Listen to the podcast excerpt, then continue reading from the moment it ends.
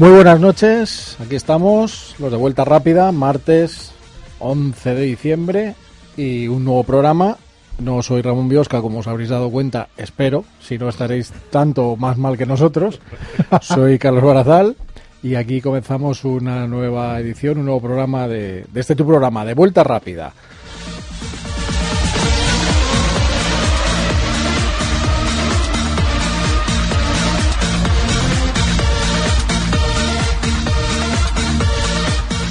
Fernando González, muy buenas noches. Buenas y santas noches, o laicas, como queráis.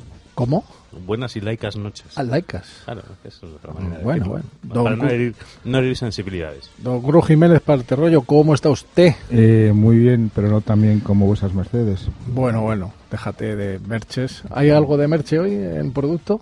Sí, sí. Sí, bueno, bueno, Blue, pues Blue Efficiency. casualidad, ¿eh? Qué bien traído, qué bien traído. Parece algo que... hay. Bueno, eh, antes de comenzar, vamos a tenemos dos de esas malas noticias. Esos fines de semana que se nos llevan de vez en cuando algún amigo en la carretera y que todos los fines de semana es un chorreo que es cierto que se ha reducido y es una buena noticia, pero mientras no, no tengamos cifras cero, pues eh, seguirá siendo una, una lacra. Y bueno, pues eh, lo que ocurre, en este le ha tocado un piloto, un piloto de Fórmula 3, Antonio Fernández da Silva y a, y a su novia, sufrieron un accidente en la provincia de León por la noche, de madrugada, y fallecieron los dos. Así que, bueno, un recuerdo aquí, un fuerte abrazo a su familia y, Un abrazo, sí. y sobre todo, por recordar lo de siempre, ¿no? Que cuidadito y, y que aunque vayamos bien, nunca sabes dónde va a saltar la liebre y hay que estar siempre alerta para, para intentar evitar el accidente, ¿no? Y Curro, creo que tú Sí, también... yo quería mandar un beso muy grande a, a Concha Gras, que mm, los aficionados la conoceréis, mm, a la moto lo conoce- la conoceréis por haber sido la mujer de, de Ricardo Tormo, porque eh, ha tenido pues una desgracia familiar y, y todo la que la queremos y la apreciamos, pues le mandamos un beso muy grande. Muy bien, pues vamos con un poquito de música antes de entrar con la parte de, de las motos.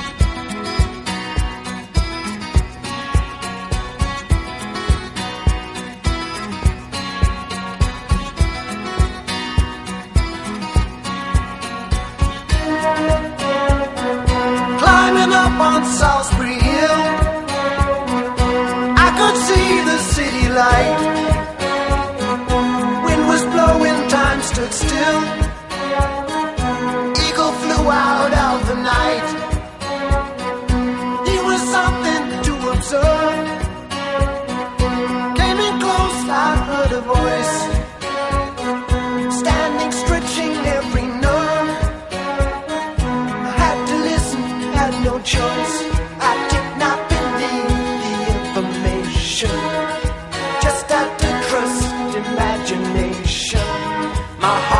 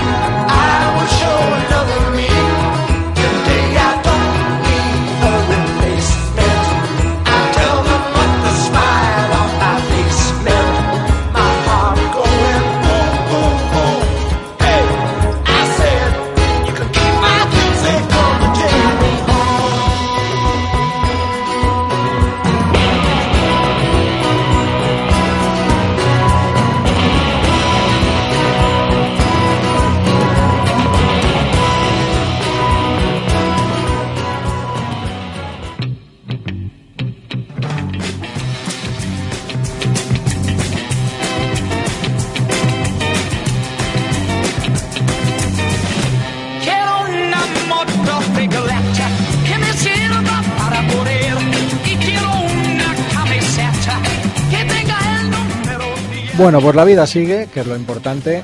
Y curro, que, Sí, que sa- que tenemos que mucha decir- chicha. Tengo que decir que la, la canción Lo grabamos me ha encantado, pero Salisbury Hill de Peter Gabriel ya es una cosa que no, no tiene adjetivos para mí. Peter Bueno, Gabriel, que según donde estés, Peter Gabriel o Peter Gabriel. digo Peter Gabriel porque Eh, queda ya muy, sabes muy chic que- decirlo así. que- Lo que sois, los Kirk dos. Douglas y su hijo Michael Douglas. Lo que ¿Eh? sois los dos son muy, sois unos viejunos. Y, otro día ya pongo yo la a, música. a mucha honra. Bueno. Sí, pero eso tendrá que ser por encima del cadáver del señor director. Y, Sí. y del otro, que es, Y del otro, que es de vuestro eso. palo. y de, y de mí, mismo. Bueno, eh, tenemos cosas de Checa, tenemos cosas Sí, de. la verdad Márquez. es que ahora estamos un poco parados a espera del Dakar, que ya hablaremos de ello la semana que viene, largo y tendido. Eh, lo que podemos adelantar es las pruebas que, está, que ha hecho Carlos Checa satisfactorias, aunque aún se encuentra a un segundo de Kawasaki y BMW, porque son y Aprilia, que son motos más experimentadas eh, con respecto al- a la progresión de, la Ducati Panigale en 1199 pero Carlos está muy contento de la evolución de la moto y de las especificaciones que ha, dado a los ingenieros. Y con el nuevo equipo de Ducati Astare que tiene Astare que tiene muy mucha experiencia el equipo con ha tenido anteriormente con Suzuki estuvo a punto de llevar MV Augusta para Super Sport el año pasado y él está muy muy muy esperanzado con la nueva moto con el nuevo equipo. Y los aficionados también están muy esperanzados porque además vamos a tener el año que viene Superbikes en televisión y eso pues nos pues nos satisface a todos. Luego que de, de qué más podemos hablar pues eh, eh, de rumores que hay de- en cuanto al circuito del Jarama el mítico circuito del Jarama el circuito preferido de Kenny Roberts. Fernando, circuito- de pie.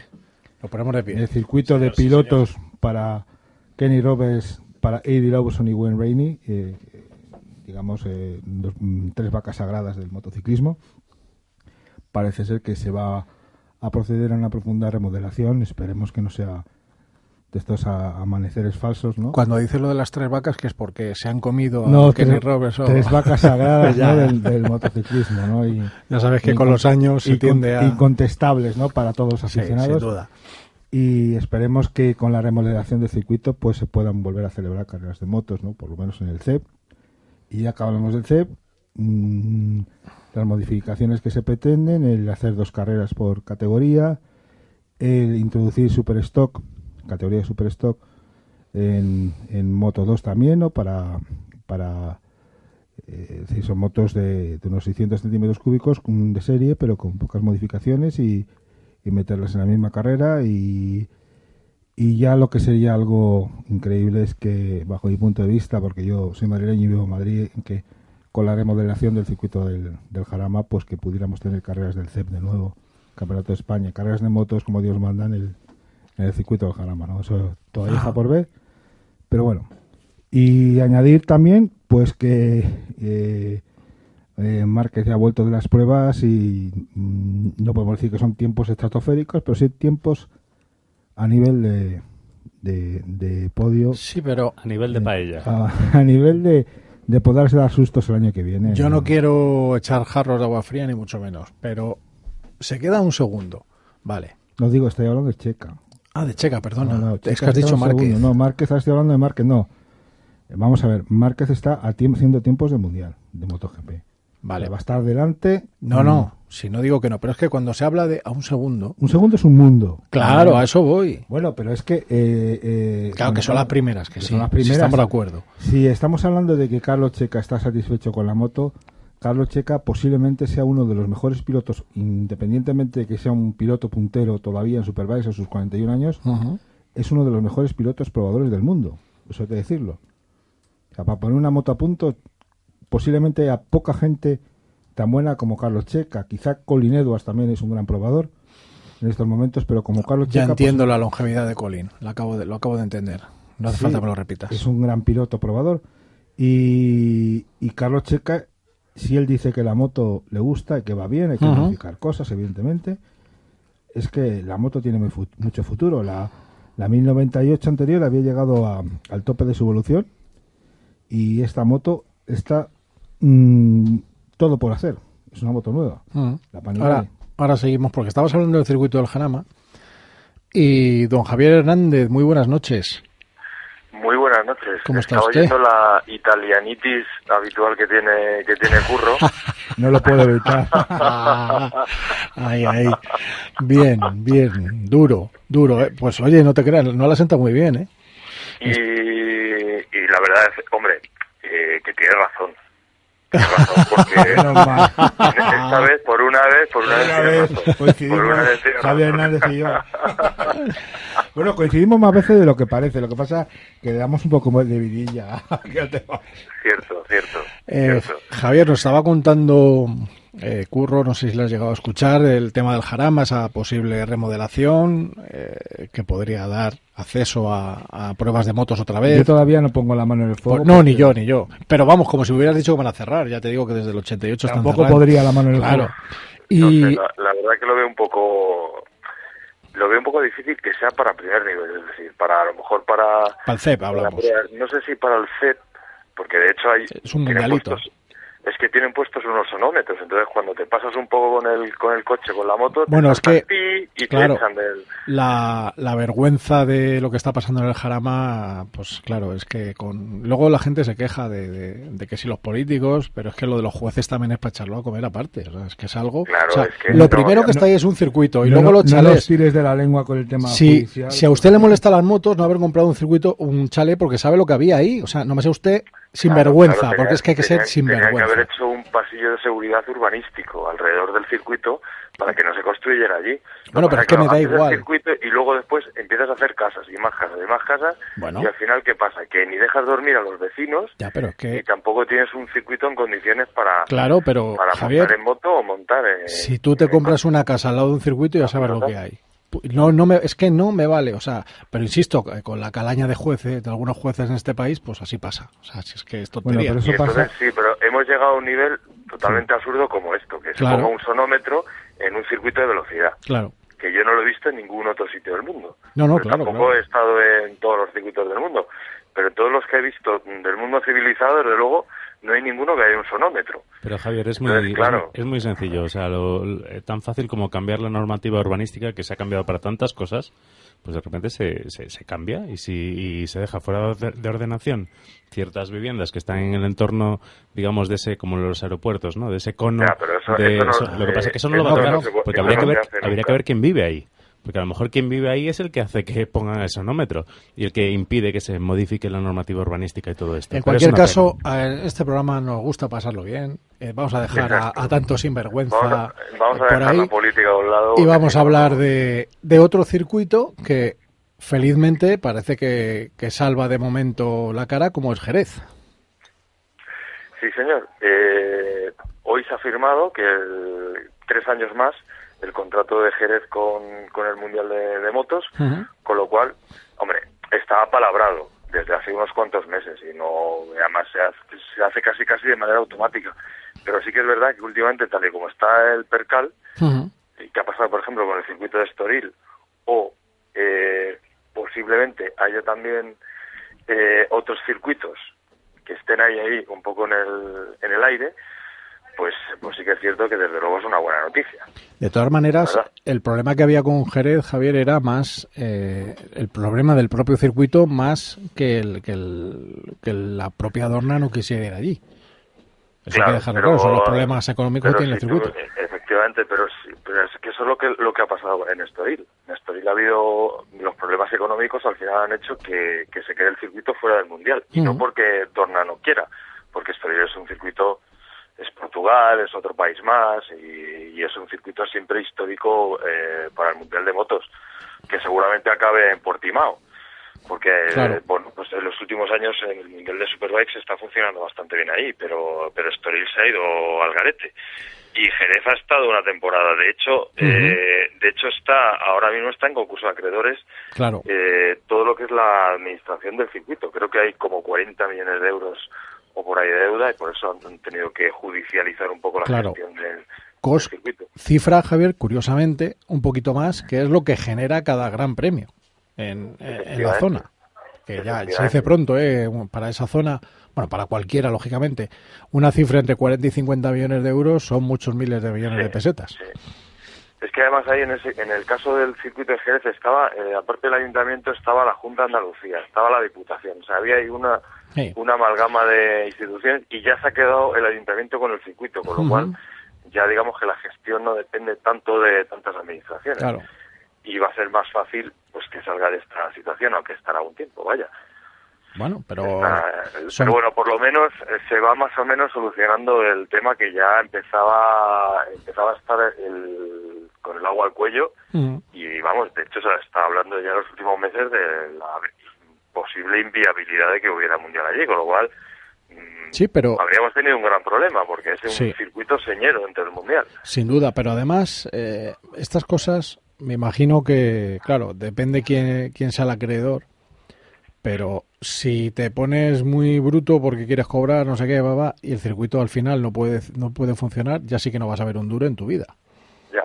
La única manera es esta, que es que el circuito siga en funcionamiento y bueno, pues obviamente sí, no vas a ver la pasta de hoy a mañana, pero probablemente si la situación empieza a remontar un poquito el año que viene, el último año del contrato puede que el circuito ya genere algún beneficio y puedas eh, los acreedores puedan ir, ir recuperando un poco y Sí, que todo vuelva a la normalidad, ¿no?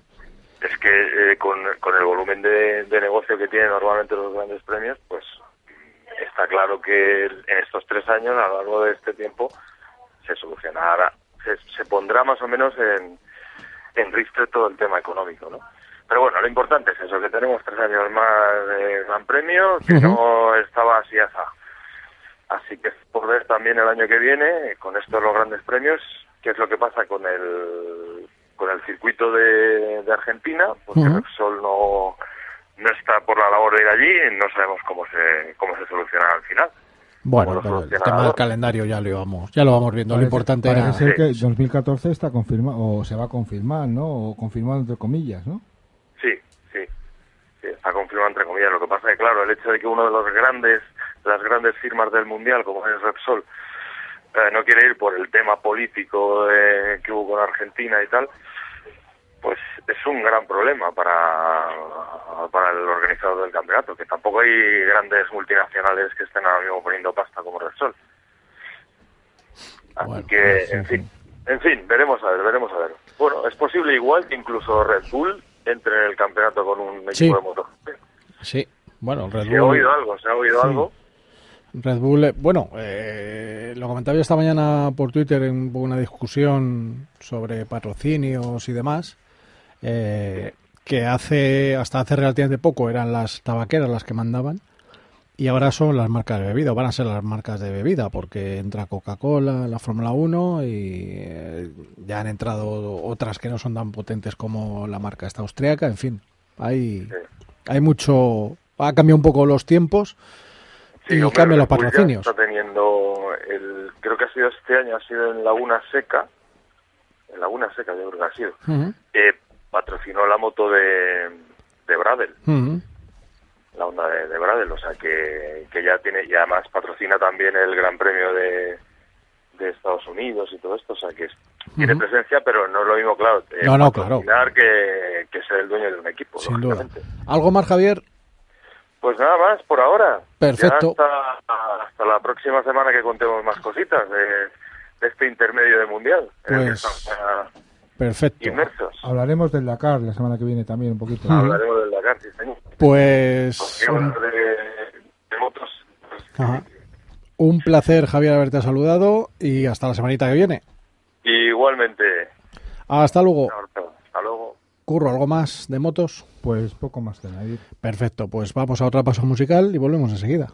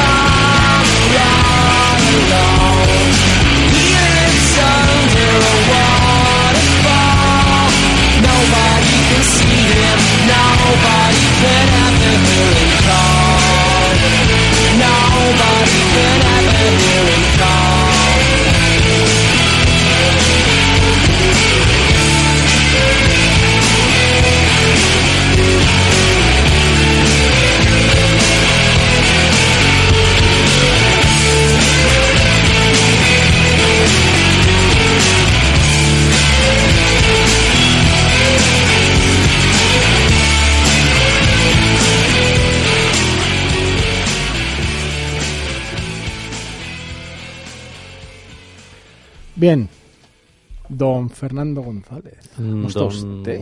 Señor Barazal, pues estamos muy bien, estamos muy contentos. Bueno, pues de estar de aquí eso de se trata a estas horas de la madrugada ya. La madrugada Que de la menos, noche. insisto, estamos... No sé qué... Tiene curro, me tiene intrigado. No sé qué está haciendo ahí en la esquina del estudio. No, no está de pie mirando a la esquina, no penséis mal. Estoy, Pero está ahí doblado hacia la esquina. estoy cargando el teléfono. Sí, sí, Ándele, cargándolo de buenas intenciones. Y mirando el WhatsApp y el Facebook. Ah, vale, vale, vale, vale. O sea, está usted negociando, ¿eh? Sí, Para cuando es, salgamos. Es que no paro de, que me vengan mensajes, pero no digas de, de qué naturaleza. Bien, bien, nada, nada. Bueno, don Javier de la Calzada, director de Autovil, la mejor revista de producto que hay ahora mismo, me decía Fernando que en Europa, en España seguro. Don Javier, Es- ¿Qué tal? ¿Cómo estáis? muy buenas noches. Hola, Muy ¿qué buenas tal? noches. Perdona- la presentación, ha sido a gusto. Perdona por estas horas, pero ya sabes que son las habituales. Eh, Bueno, yo, yo- yo encantado sea la hora que sea. Fíjate que el señor Barazal, el señor director suplente hoy, eh, ha empezado con un peloteo impresionante, pero a ver si la Sí. semana que viene nos encontramos aquí de cuerpo presente. Que eres Pero muy sí, caro sí. de ver. Yo creo, yo creo que la semana que viene sí, sí, sí va a poder ser. Es que cuando... está complicado Claro, todo. Es que la mejor revista pues necesita una dedicación que, a ver, es lo que tiene. La mejor. Fernando, tú es que como no has hecho una revista en tu vida, es lo que tiene. Yo he hecho ¿O de sí? ¿Cómo que no? Yo he hecho de vedette mil veces. Pero aquí yo creo que el problema del señor de la calzada es el látigo. El látigo hay que sacarlo a tiempo para poder estar aquí en vuelta rápida con todos sus amigos, con tertulios Ya, y demás. Tal. Pero, pero es que hay No veces, siempre. hay veces que las cosas no siempre encajan como uno quiere. Claro. Y, eh, y entonces mi presencia en el estudio se convierte en imposible. Desde luego. Bueno, Y- es y- un, es- pero escucharos ya es un... pero te echamos de menos, ya sabes que sí. Oye, ¿en qué, coche, ¿en qué coche habrías venido hoy si hubieses venido? Pues mira, fíjate, el, eh, en un Freelander, en el nuevo Freelander que estuve la semana pasada en Canadá probándolo, pues eh, ya lo tengo en mi poder. Ha Pero- sido ha sido rápido el viaje. Sí, bueno, sin duda, una semana más me queda claro que tienes el mejor trabajo del mundo, ya no hay ninguna duda. Pero bueno, oye, ¿qué, qué más nos traéis en...? Bueno, sabéis que el autobús sale cada viernes y aquí en Vuelta Rápida, los martes, el señor de la calzada nos dice, Sí. nos cuenta algunas cositas, nos cuenta algunos ganchos, eh, sin Bueno, desvelar pues- quiénes, quiénes han sido los vencedores o perdedores. En las comparativas. Bueno, eh, pero eh, esta vez el, el tema estrella no es, no es la comparativa, es eh, que también es muy interesante, ahora, ahora hablamos de ella, es, es el, el nuevo BMW Serie 4 Coupe Concept, ¿no? que como ya habrás visto en, en mil fotos, pues eh, se ha desvelado en la semana pasada en Alemania y bueno, hemos sido uno de los afortunados en uno de los pocos medios afortunados en estar presente en, en ese en la BMW Design Night. la Javier, eh, había mucho secretismo, incluso no podíais desvelar gran cosa, ¿no? Me, me parece. Sí, bueno, al principio sí, al principio había mucho secretismo. De hecho, eh, cuando, cuando nos invitan a este tipo de eventos en los que nos van a enseñar todo lo que se va a presentar eh, al cabo del año, hay que entrar en una especie como de hangar en el que te quitan los móviles, te hacen un chequeo como en los aeropuertos, casi que hay que pasar por un escáner, etcétera, para que no haya ningún si- tipo de sin humillarte, ¿no? La ventaja es que no te humillan. Como los Efectivamente, no, no. aeropuertos. Ni te gritan, ni te, ni te dicen, bien, eh, bien. lleva algo en los bolsillos. No, no, no, no. Eh, aquí te tratan muy bien, pero sí que te exigen que no pases con ningún tipo de, ni de móvil, ni por Ujú. supuesto de cámara, ¿no? Y, pero bueno, eh, sí que pudimos ver lo que, lo que va a haber el año que viene en BMW, que es muy, muy, muy interesante, la verdad. Eh, vuelve, vuelven diseños emocionantes, ¿no? Que es lo que yo echaba de menos en, en, en BMW después de algunas meteduras de pata, ¿no? Y, mm, y, en cambio lo que sí que nos dejaron hablar y ver y fotografiar fue el Serie 4 Coupe Concept, ¿no? Que es un coche que a mí la verdad es que me ha encantado. Y eso que últimamente esta semana en Twitter he visto algunos algunos de talibanes, eh, he leído algunos talibanes que, que lo han puesto a parir, la verdad. Pero bueno, sobre gustos. Yo creo Claro, para los- gustos los colores. los Bueno, hay que decir una cosa. Algunos, Eh, decir, siempre en un, un prototipo siempre es una, una prueba y yo creo que es algo provocador para que la gente eh, se posicione y apoye el, pro- el prototipo o permita o le dé la señal a, la- a los, a los diseñadores Sí. para adaptarlo al mercado. Eso no hay duda, pero creo que hay, hay una cosa que me extraña mucho de este prototipo que, vamos a ver, no nos engañemos, es un Serie 3 Coupé, como ha habido muchas versiones anteriores. Sí. Le han llamado Serie 4. Sabemos que para BMW el número par es importante. O sea, la serie 4, la serie 6 son eh, coches prestacionales, bueno, como casi todos los, BM los BMW, quizá un, quizá un poquito más, pero sobre todo con un componente de estética importante. Eh, ¿Por qué no le han llamado Serie 3 Coupé? Yo estoy contigo en que quizás eh, lo menos afortunado ha sido el nombre, porque para mí eh, el número 4 también va, o sea, está muy, muy, muy unido a Audi, en todos los sentidos, ¿no? Claro. Entonces, eh, darle a este coche ese nombre quizás no ha sido lo más acertado.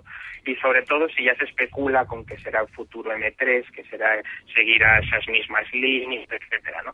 Yo creo que podían haberse, no sé, no sé si estrujado un poco más el cerebro o haber o haber pensado en algo un poco más rompedor o diferente, pero desde luego no el número 4, ¿no? El número 4 es, eh, yo creo que propiedad de su máximo rival. Yo, en cualquier caso, como todos hemos visto las fotos, tengo que decir que bueno, la silueta del, del- de este prototipo Serie 4 es muy similar al clase CQP de, de- de Mercedes. Es un diseño muy equivalente, muy dinámico, muy es que es muy bonito.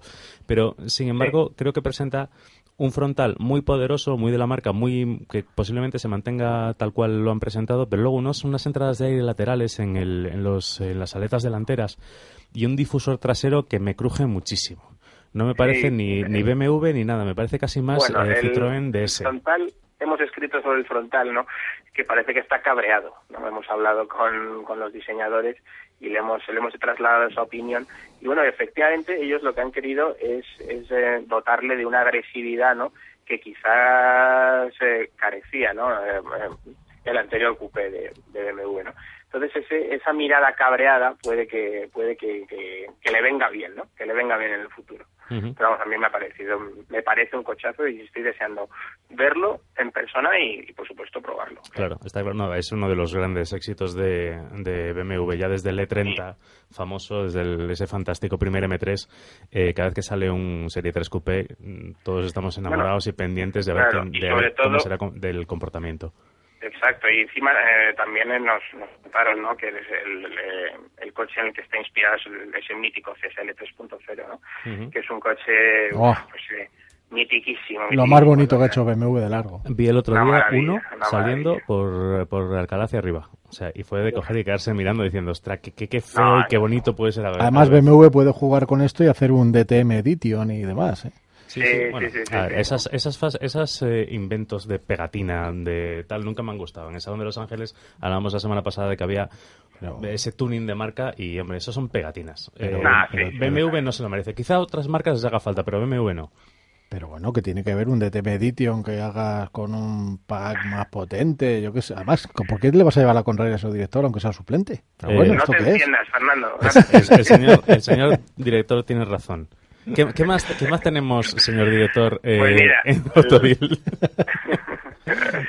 El, a ver, otro tema estrella es la comparativa, ¿no? De, de subs, ¿no? Hemos hemos enfrentado a los clásicos eh, Q3, X1 y mm, X1 y T1 con el recién llegado CRV, ¿no? Es un poco a ver el, el japonés eh, si le planta cara a los a los alemanotes o no. Y la verdad es que bueno, eh, el, resultado eh, también sorprende. Siempre os ha Eh, gustado el CRV.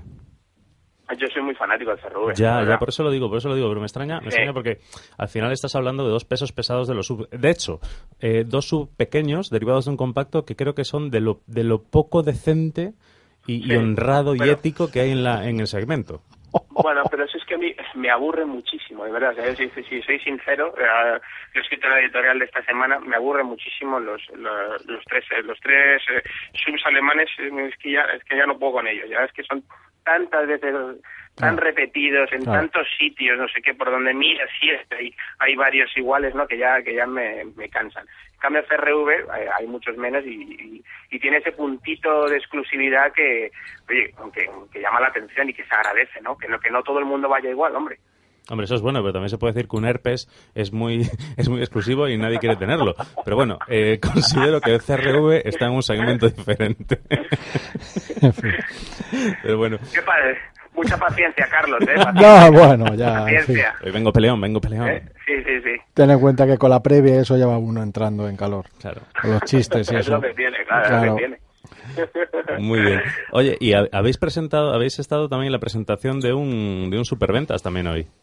De una escoda, ¿verdad? Sí, correcto. bueno, Pues sí, la verdad es que el, el, eh, el Rapid se va a llevar se va a llevar eh, bastantes ventas, ¿no? Y, y desde luego, aunque va a rivalizar eh, mucho Per- perdón que te interrumpa. ¿Has dicho Rapid?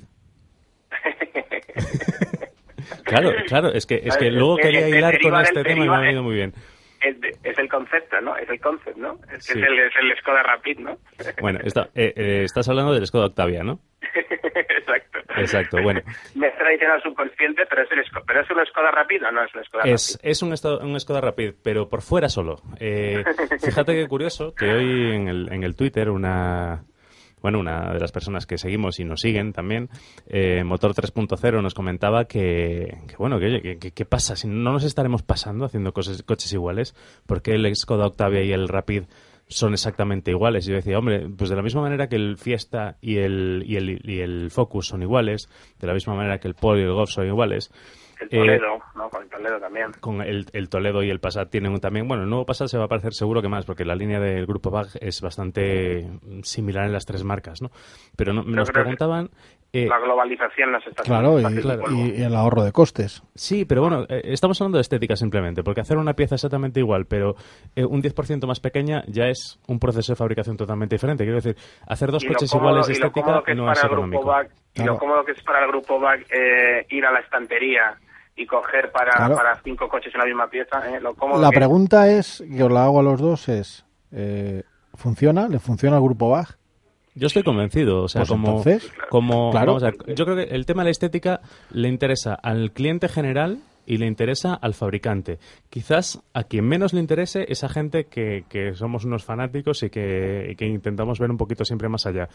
Efectivamente hay gente que por la calle va a confundir el, el Skoda Octavia, que es una berlina del segmento C derivada de un compacto con unos motores de hasta 200 y pico caballos, con el Skoda Rapid, que es un segmento B alargado, con motores hasta ciento y poquitos caballos, con una anchura de vías y una batalla mucho, bueno, una anchura de vías muy corta con respecto a la batalla y con precios totalmente diferentes. Son dos coches muy diferentes, pero que parecen el mismo a, a efectos de, un cliente que lo vaya a ver. Entonces, claro, eh, que es bueno, es bueno para la marca porque asocia las bondades del grande al pequeño y es bueno para el cliente porque compra un coche pequeño adueñándose también de- del empaque y, del, y de la presencia que puede tener el mayor. ¿no? Entonces, Exacto, y al final también oye, a la gente lo que le interesa es, es tener un buen coche, un buen producto a un precio competitivo, ¿no? Que, es, que, que es en este caso lo que están ofreciendo, es lo que siempre ofrece el Grupo BAC, ¿no? Al final. Sí, sobre todo en marcas como Seat y Skoda, que, que bueno, que sí que es eh, juegan con ese con esa imagen de marca que siempre es muy conveniente, es engañosa porque hay, hay- es necesario decirlo, un Rapid es a un Octavia como un Fiesta a un Focus. Y eso la gente lo debería tener lo debería tener en cuenta en el momento de gastarse ese dinero en ese coche. Pero lo que pasa es que la gente ya nadie se acuerda del, del, del Rapid, ¿eh? El Rapid ya ha pasado la historia. Bueno, pues oye, eh, habrá el, el mercado dentro de unos años dictará quién ha sido el, el que ha acertado con la línea o, o no. Exacto. Nos- ¿Qué más cosas nos traes? Pues mira, a ver, eh, bueno, eh, mi pruebecita de- del Freelander en Canadá, ¿no? La verdad es que me lo he pasado muy bien conduciendo por, por unos bosques eh, impresionantes que en principio iban a estar nevados, pero dos días antes cayó una lluvia, una tormenta monumental y se llevó toda la toda la nieve, pero eso me, vamos, eso, eh, gracias a eso me pude probar eh, el Terrain Response, ¿no? En, eh, en sus cuatro programas, ¿no? Que sobre todo el de el de barro, barro y duna, ¿no? Que, que ya es espectacular, ¿no? Porque que un, un vamos, he comprobado totalmente que, que, que el Freelander, a pesar de su carácter sub, ¿no? Y de su, y de su tamaño sub, eh, pasa por sitios en los que la mayor parte de, bueno, en la que prácticamente ningún sub pasaría, ¿no? Los dejaría atrás. Y eh, me, ha, me ha parecido absolutamente fantástico.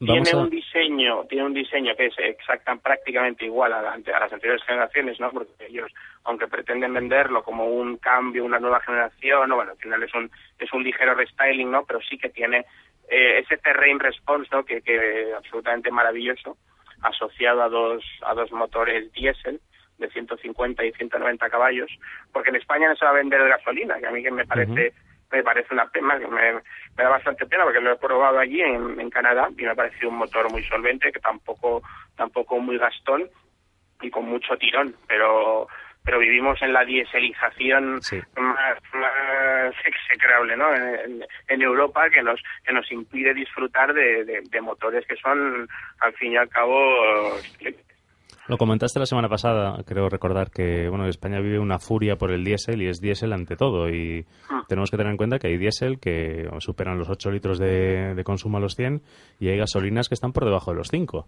exacto, O sea que- exacto pero ya pero es la, la obsesión por por por por ir por, por echar eh, por ir a la gasolinera y, y no y, y un, es una especie como de, de, de, no sé de, de, de impulso psicológico que impide eh, 80 litros, ¿no? ¡Hala! ¿Dónde vas? Sí, no. E ir cada e ir cada poco tiempo a la gasolinera nada nada esto, esto es una obsesión pero bueno y es algo que tenemos que convivir con ello y que, y que es así y que es así Bueno, hasta, hace, hasta no hace mucho se hablaba de que los coches diésel si, si, si compensaban o no. O sea, tengo una revista en casa encima de la mesa del año 90 y pocos y decían, ¿compensa el coche diésel? Y tal. Bueno, pues parece que ahora el, el 70% de la, del parque... bueno ahora no es que compense es que es que ahora te obligan ahora ya es que no hay alternativa Sí, te compras un coche de gasolina y el precio de reventa ya se va a, a suelo, a suelo directamente, no, no bueno aunque compensa. sí que hay alternativa aunque en otro segmento no porque también hemos hecho un test eh, bastante eh, bastante chulo y a fondo del, del nuevo OPC del nuevo Astra OPC Ujú. que vamos lo ha probado un, un buen amigo tuyo que es Luis Guisado Oh, sí. y Tienes que traerlo un día, tráelo. Sí, sí, sí, por supuesto, es un, es un fenómeno. Y, bueno, y, y le ha dado un 9 como nota, que es algo muy, muy raro. Es muy en extraño. Yo creo que a lo mejor dos o tres coches han, han, han llegado al 9. Y es más, Eh, es más aún OPC, porque en la, la gama Opel OPC nunca, siempre, pues bueno, ha tenido siempre sus detractores, porque era un coche que mucha gente tildaba de macarra, de marca generalista alemana con aspiraciones, y al final se encontraba que, le estaban dando por todos lados, ¿no? Le estaban dando los deportivos de marcas de generalista, generalistas puras, como puede ser Renault, y luego por encima BMW y Mercedes le hacía también mucho daño. Estaba en un terreno de nadie, como que quería, quería dar eh, la economía de unos y la potencia de otros, y se quedaba así un poco en quiero y no puedo. Hombre, no nos engañemos, es un coche es un coche nicho, ¿no? Totalmente, ¿no? Eh. Veremos poquísimos por las calles, ¿no? Pero pero cuando cuando te montas en él y lo es que es un coche disfrutón, pero al máximo, ¿eh? al máximo. Y en carretera de curvas con él es, es adictivo, adictivo. Es unos unos asientos de casi de carreras de serie impresionantes todo, el tacto del del cambio, la dirección y bueno y el diseño que, que bueno que, que, que para algunos se puede hacer macarra a mí me, me parece muy muy muy acertado No, no, si el diseño no está mal. Yo creo que así en estos coches, igual que lo que sabes que pasa... la línea entre el, entre la macarrada y el y el y el buen gusto en este tipo de coches es muy muy delgada ¿eh? Sí, sí, no, Muy, tanto, tanto como, mira, tenemos el ejemplo del Seat León, que muchas veces es el coche de macarra por, acto- por autonomasia, por antonomasia, y es eh, quizás el mejor compacto que podemos comprar, y con una relación precio-potencia impresionante y una calidad de, fabricación increíble, pero yo como usuario, o sea, si intento olvidarme de lo que es por dentro, lo veo y me tira un poco para atrás. Yo creo que con, los, la serie OPC, si, si no me fijo en, la, en, el, en el apartado técnico y en el, en el tipo de producto que es y a quién se dirige, me puede llegar a parecer macarra. Naturalmente, hombre, intento, intento ser más neutral, pero tiro por ese lado. La verdad es que sí, es que es un, es un coche que, bueno, que, que para algunos eh, puede llegar a ser un objeto de colección, ¿no? Porque aunque em, mientras otros se lo miren mal, cualquier cualquier miembro salido de- del Opel Performance Center, ¿no? Que es OPC, es, eso es, es un objeto de culto, ¿no? Hombre, yo recuerdo también los antiguos eh, Cadet GSI, eh, coches que habían sido también muy deportivos en su época, no caracterizados por una potencia demasiado alta, pero sí por un carácter bastante rabioso. Y luego si tiramos hacia atrás, pues ya ni Y te cuento. ya, además, ¿verdad? Sí, es que es un coche que envejece muy mal porque cambia demasiado rápido de manos y se lo cargan. Pero Sí, bueno, Exacto. Hay gente que yo he visto hace poco un Cadet GSI por la calle y yo le miraba diciendo, no sabes qué tienes en la mano. Y era un chaval muy joven, 19, 20 años. Guárdalo, guárdalo. Guárdalo, sí, porque es, es, es el, el- el gran, la gran tragedia de los coches que tienen entre 15 y 20 años, que eh, ya no son nuevos, pero todavía no son clásicos y tienen una etapa muy oscura que si sobreviven, luego al final renacen con, bueno, con una con unos precios también de recompra y con una, un estatus en el mercado bastante importantes. Es lo mismo que le pasa, pues por ejemplo, al BMW M336, que Sí. bueno, que es, que es el patito feo, ¿no? O sea, hay, hay unos cuantos coches Oye, que... pero que lo están. pillara.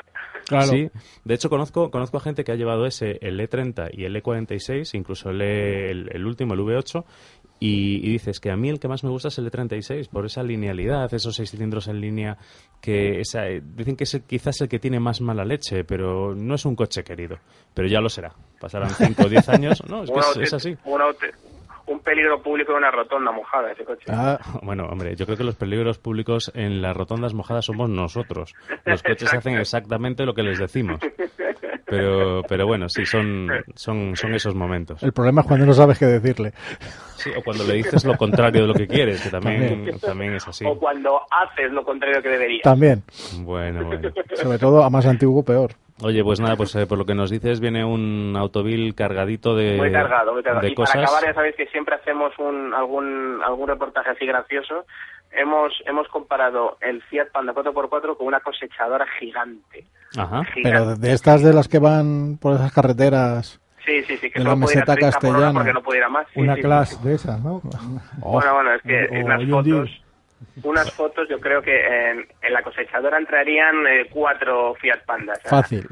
Qué bueno, qué bueno. Muy, muy divertido. El, ese Fiat Panda siempre lo recordaré porque desde atrás se le ve más en la transmisión que el, que el culo del coche. O sea, es, es, es- es increíble. Es que siempre te fijas en lo mismo. hablamos un día despacio del Fiat Panda. Sí, sí, un coche encantador, la verdad. Es, es el típico coche que, que yo creo que todos lo vemos y nos, nos parece familiar y encantador. Hombre, es un sitio, es un, es un sitio, es un coche que vale para, para, para cualquier situación. Terreno, el 4x4, vamos, lo ves en todas las estaciones de esquí, eh, que no Mm. tiene límites, pesa poquísimo. Sí, sí, Claro. sí, es una, una, eso a mí, yo Y- soy muy fanático. Y luego viene la gente a inventar los mini subs ahora. Nada, Venga, nada, por el nada. amor de Dios. Ah, Está inventado ya desde el año 80, desde el año 80 y pico. Javier, pues muchísimas gracias Señores, por, un placer. por entrar por El teléfono. placer es nuestro, Javier. Te queremos ver aquí la semana que viene, ¿eh? no La faltes. semana que viene estoy por ahí. Venga, pues un abrazo. Un abrazo a todos, gracias. Adiós, gracias. Hasta luego. One, two, three,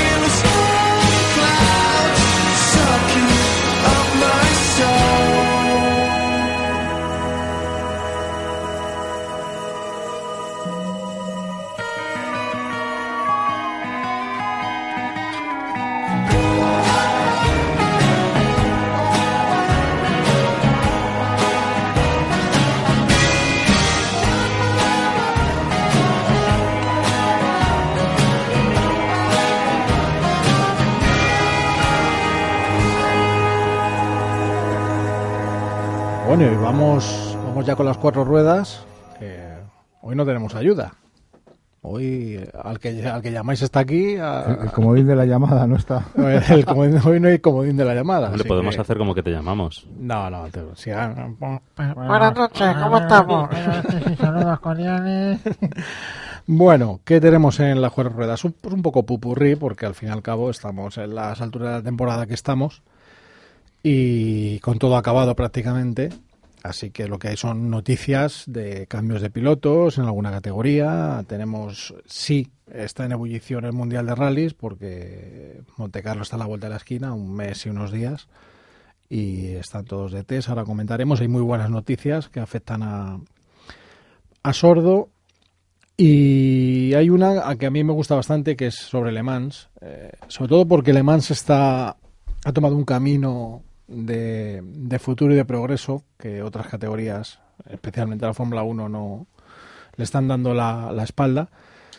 Cómo es potenciar el- las, las tecnologías híbridas y, y demás. Y esto, pues, está trayendo a los fabricantes. Eh, Toyota, está Audi, que ya estaba.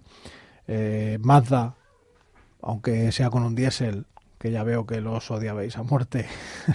No, pero en competición. No, no, que sí, que, dices, pero que Mazda ha dicho, no, nosotros también sabemos hacer diésel para correr en Le Mans y lo van, van a estar con ello. Y Porsche, que va a estar con Vuelve, 16 veces ha ganado Le Mans. Y vuelve además como esfuerzo oficial, o sea, va a ser un coche de, de la propia casa. Eh, lo cual es una grandísima noticia porque, como digo, 16 victorias hacen de Porsche una marca ¿Con qué intrínseca a la historia de Le Mans. ¿Qué base va a ser el Porsche? ¿El de toda la vida? Sí, el, el- sí, la base del 911, o sea, será un 911 muy reconocible, aunque sea un prototipo de la categoría máxima del MP1. O sea, vamos a por la victoria, perdón, van, eh, me sale el corazón porchista, le vamos a hacer.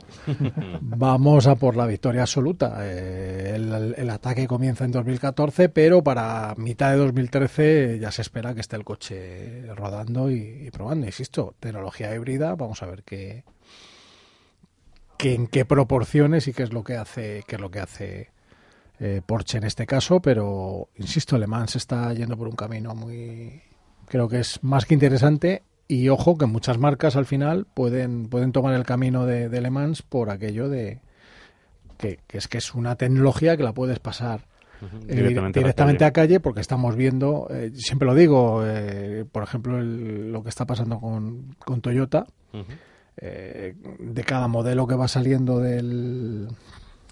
estaba- me viene el Yaris y no es el Yaris. El Auris. el- el- no, el, el grandote. El Yaris es el mío. El Yaris es el pequeñito, el grande. joder, el- el- Toyota, el, el Avensis. no, hombre, joder, Más el, grande. el que, el que es híbrido, desgraciado. Joder, está el, aquí. el- el- el- Será posible. El- Auris. el- no, no, No. Auris no, es que nos van a cortar la cabeza. Prius. Prius. Tiene que venir el técnico. hay, mu- hay muchos taxis en Eh, que por eso, por eso, efectivamente, el Prius, vemos que cada, cada nuevo modelo que sale, eh, la, la autonomía del, motor eléctrico casi se triplica. O sea, es, eh, Sí. Es una cosa curiosa porque decía Marc Gené cuando estuvo aquí, le preguntamos también por esto de los, las energías alternativas en, en competición y decía es que eh, las carreras de resistencia, Le Mans en concreto, está muy, muy, muy por delante de, de la Fórmula 1 en estos momentos. que sí, sí, absolutamente. No, es que no tiene nada que ver. Por eso digo que Mazda va a entrar, Porsche, está Audi, está Toyota. Ojo, ojo, que. que porque además.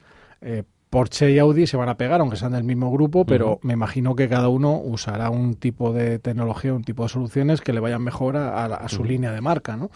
En fin, habrá que irlo viendo con calma, pero ya no es un campeonato a seguir ahí tranquilo. No, no, No, no, hay que ver qué hace cada marca, dónde, dónde mete el dedo más en la llaga, dónde potencia más. Eh, yo creo que es. No, no volveremos a ver colores en plan celeste y naranja, ¿no? Por ahí.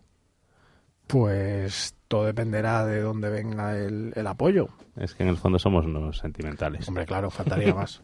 Y, y por mucho tiempo. Una noticia importante es uno de los cambios de piloto que hay en el DTM. En el DTM están las cosas un poco revueltas. Y bueno, Mercedes prácticamente se ha quedado sin pilotos. Se retira David Coulthard, parece que se retira Ralf Schumacher. Y eh, Jamie Green, uno de sus pilotos más veteranos, y ayer hablaba con quizá el especialista número uno eh, en España, bueno, quizá no seguro, que es Carlos Castella, me decías que para empezar a ir deprisa en el DTM y ganar, eh, te hacen falta 5 o 6 años, ¿no? Y Audi ha fichado a Jamie Green. eh, faltan por confirmar pilotos. eh, está la cosa ahí un poco revolucionada, sobre todo en la marca de los cuatro aros. Pero a la vez Mercedes tiene que decidir qué pilotos, qué pilotos coge, porque prácticamente con experiencia solo le queda Gary Paffett. ¿Cuánto tiempo tendrían para decidirlo? No, el campeonato empieza, que debe ser allá por abril, por lo menos, o final, no, abril, abril o mayo. Es un campeonato, empieza tardío.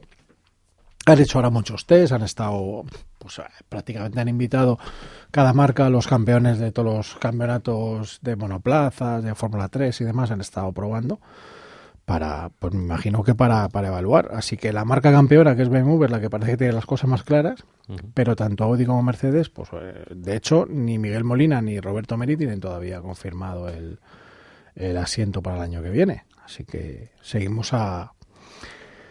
Seguimos a la espera. Mm, también hay una noticia, o dos noticias sobre la IndyCar. Una es la continuidad de un piloto, en este caso nuestro piloto, que es Oriol Serbia, que algo que él ha reclamado siempre, que es la continuidad, pues la va a tener. Continúa el año que viene con el equipo de Dreyer Rainbow, con el que ha estado este año, no es un equipo puntero, pero a ver si con este año de experiencia, pues subimos algunos puestos en, en las parrillas. Y hay un adiós de un piloto que es de los más conocidos, porque bueno, eh, toda nuestra generación, incluso los más jóvenes, le han, le han visto la Fórmula 1, como es Rubén Barrichello, que estaba allí corriendo. Y Barrichello ha decidido dejar la Indy y se va a correr los stock cars, en lo- los, turismos en Brasil. Bueno, es una pérdida como otra cualquiera y quizá, pues, no sé, si ya estamos mayores para ciertas velocidades, a lo mejor ya ha decidido algún campeonato más cómodo en casa. No sé. El caso es que el bueno de Rubens, Pero quería volver a la Fórmula 1, ¿no? Hasta- bueno, sí, ya. Y, y yo. Bueno, claro. pero en tu caso no sería volver. No, sí. Bueno, depende de qué, eh. Cuidado. No, no. eh, o sea, yo creo que el- un piloto de la edad de, de Barrichello, mm, en el momento que dejas la Fórmula 1, es muy difícil, salvo que sea una sustitución por algo, te pilla de tercer piloto, o algo como le pasó a Pedro Martínez de la Rosa en McLaren, es muy difícil. Porque es que hay una hay una, una buena cuadra de pilotos jóvenes y es muy difícil. Incluso pilotos que además tienen apoyo detrás y tú ya estás un poco de vuelta y como diciendo, no, yo estoy para cobrar. Yo llevo 15 años corriendo, o 20 años o 12 años y yo no voy a pagar por correr. Ese, ese- ese es la- el matiz. sí que es curioso que después de haber estado en el pues en la, en la cúspide, en la Fórmula 1, que luego al final, bueno, pues a lo mejor durante unos años, después de dejarlo, necesitas matar el gusanillo en una, en una, eh, una competición, digamos, inferior. Pero bueno, pasar de competición inferior a otra inferior a otra inferior, yo creo que gente como la experiencia No, de no, Rubens no, debería no, estar en gestión no, casi. no, porque al final correr en turismos, pues bueno, es divertido y en un campeonato doméstico, pues está bien. Y para terminar, eh, hay que hablar de rallies, de Sordo, que ya que Citroën le ha confirmado 11 de las 13 pruebas del año que viene, se perdería a priori Suecia y Alsacia, pero bueno, yo creo que si sale algún patrocinio y demás, puede haber, podemos tener a Sordo en el campeonato completo. Y Loeb va a estar seguro en Monte Carlo, en Suecia y en Alsacia, y probablemente en Argentina, aunque esto está por ver. Y es curioso porque tenemos el monte, que es un rally per se fuera de os categoría, y luego tenemos un rally de nieve como es Suecia, un rally de tierra como sería Argentina, un rally de asfalto como es Alsacia. Sorprende que se salte Alemania. Eh, eso, en va a hacer todas las pruebas y Volkswagen sigue, sigue con sus test y veremos a ver lo que ocurre. Así que, Curro, un placer haberte tenido esta noche. Un placer haber estado con vosotros. Muchas gracias, Fernando. Un placer también para mí estar con vosotros, que sois muy guapos y muy altos los dos. Sí, sobre todo eso. Así que Sobre os todo- dejamos, Sobre todo guapos. os dejamos con la orquesta Mondragón, creo, y nos vamos a tomar unos gin tonic, pues yo voy a tomar un vinito, que lo vamos a hacer. Yo también voy a tomar un minuto. Volvemos la semana Yo, que mira, yo viene. no voy a tomar un vino. No sé si con el director titular, pero en cualquier caso, en Vuelta Rápida, que es vuestro programa del motor, y aquí en Gestión de Radio, donde también nos lo pasamos y también nos reciben.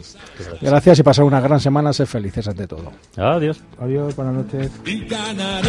Sí, lo vamos a lograr. Conseguiré contigo batir el récord mundial.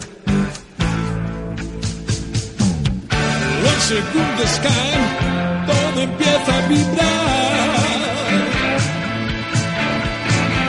Cada coche está puesto en su lugar.